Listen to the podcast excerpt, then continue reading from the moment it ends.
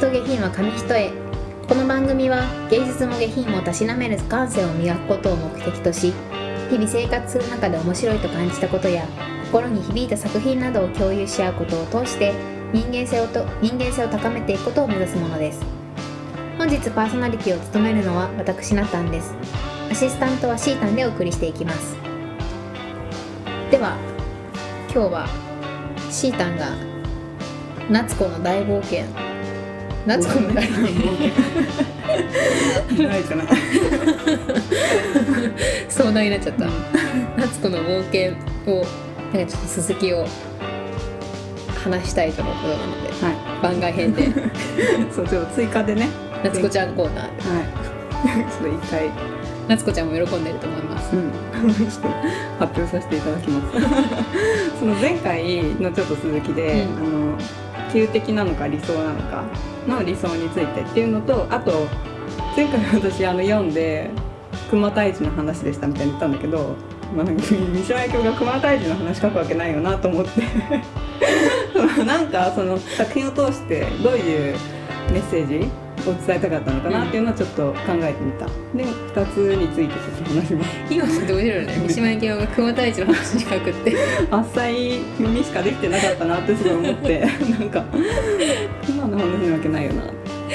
で、えー、と一つ目のその理想についてなんだけど、そのあの夏子と剛がそのずっと追いかけてきた標的のクマがもうすぐ見つかるっていう場面であの2人にとってそのクマは急的なのかそれとも理想なのかうん。見分けがつかなくなっていたっていう言葉のその理想なんだけどそれがその急に出てきた理想っていう言葉がその時は私理解できなくてでその夏子にとって考えてみたらそのクマって別に急的ではなかったなと思って、でそう思うとこの理想ってその情熱のことだったのかなって思って、そのクマを倒してしまったらその夏子がずっと憧れていた情熱の目を持つ男っていうのがいなくなってしまうかもしれないっていうで事実そのクマを倒した直後にはその夏子が憧れだった大好きだったその情熱の目を持つ剛っていうのはもういなくなってしまったわけで。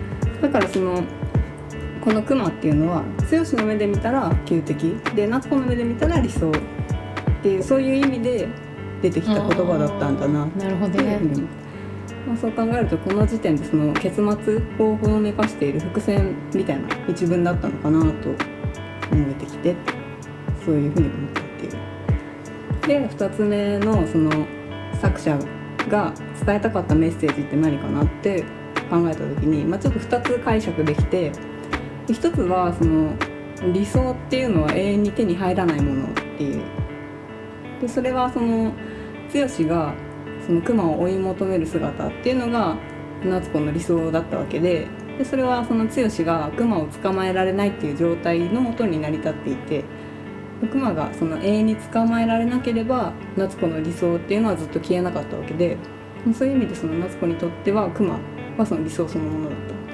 でその三島由紀夫の生涯のテーマみたいないろんな作品を通して言われてるのが「男と死と美」っていう 3つらしいのね。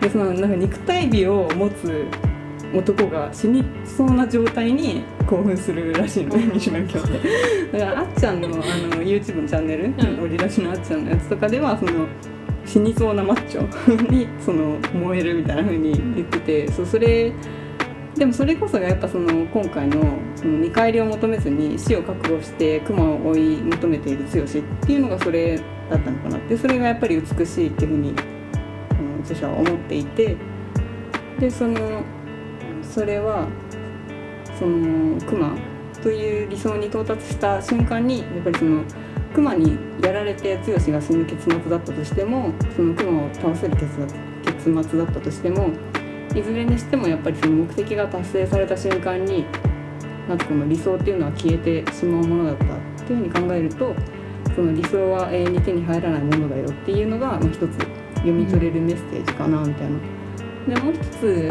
の解釈は、理想を他人に求めるなみたいなやっぱりその夏子の今回のその理想ってその他人に託していたものでその情熱の目を持つ人を求めるんじゃなくてやっぱりその自分が情熱の目を持っていれば剛の熊退治の結果に左右されずにその後も理想を持ち続けることができたのではないかなって思うと、あとはやっぱりまたその自分に対して抱く理想だった場合はその理想と現実のギャップの間を埋めるためには努力が必要ででやっぱりその努力の結果その理想が手に入った時は別にそれはあの理想が消えてなくなったわけではなくてその努力の結果が自分の血肉になっているはずだからそのいくら自分に抱く理想っていうのはいくらでも持っていいっていうのはまあそこまではこの話の中では言ってないかもしれないけど、まあ、そういうふうにも読み取れるかなと思いました。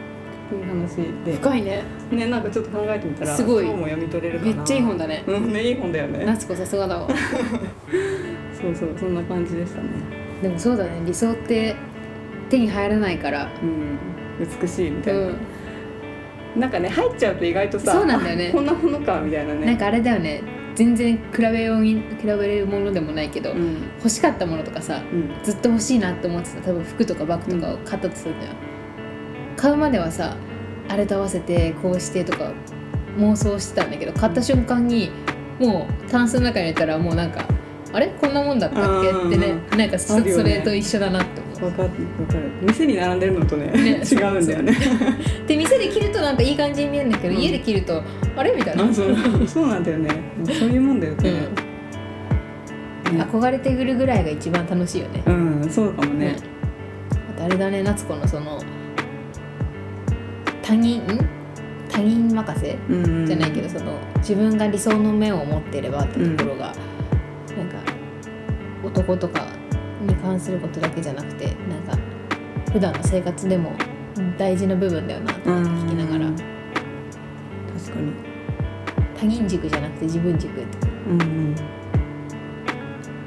夏子はまあまだ二十歳とかだったから夏子二十歳なの勝手に今32ぐらいのイメージ聞いてるからさ。そうそう二十歳ですまだ子供なんだよね。だからまあこれからね学んでいくだろうけどね、うん。そうそう。ね、昔だからやっぱさその結婚とか意識するのが早いよね。うん。だっておばあちゃんとかもね24の時にはもう子供2人いたみたいな。あそうだよんぐらいだもんね。それが普通だもんね。だから今の感じで現代現代版で聞いてたからさ、夏子はもう323のちょっといいなんかあの油のが乗ってきた こ人生これからっていういい女なんだなって思ってすごい聞いてたから、ね。それでやっぱ強ってくるねしじゃないってなって。他の男に行ったと思ったらまさかの二十歳。いや32でそれはちょっとやばい。若すぎるわ。確かにね変わってくるね。うん、そんなねおまけのあうん、うん、れでした。深いね。うん、そんな感じです。なんかそうだね。何事も他人任せっていうかなんだろうね。じゃダメだな。ってうん。ね自分軸の方がやっぱ楽しめるよね、うん。いろいろどんなことがあっても左右されない。夏子すごい自分に芯があっていい女だなと思ってたけどでもうん。確かに今回のシータの聞いてうん。自分の理想じゃなくてねうん剛に理想を勝手に押し付けてたっうんうん。ていうところもあったんだなってなんか。うん。ね。私も最初読んだ時はその、ね、恋愛に左右されない感じはうん。いいな、まあそこは変わらずいいなとは思うけどね、最終的なね結末の部分で考えるなら、うん。やっぱ幸せのためにはある程度ねその自分で理想を作っておけばみたいなのも考えられるかな、うん夏子が会いたくなったわ。もういいね。友達にはなれそうかもね、うんそうだね友達になれそう。ではうん、そんな。おまけ会でした、はい。シータンの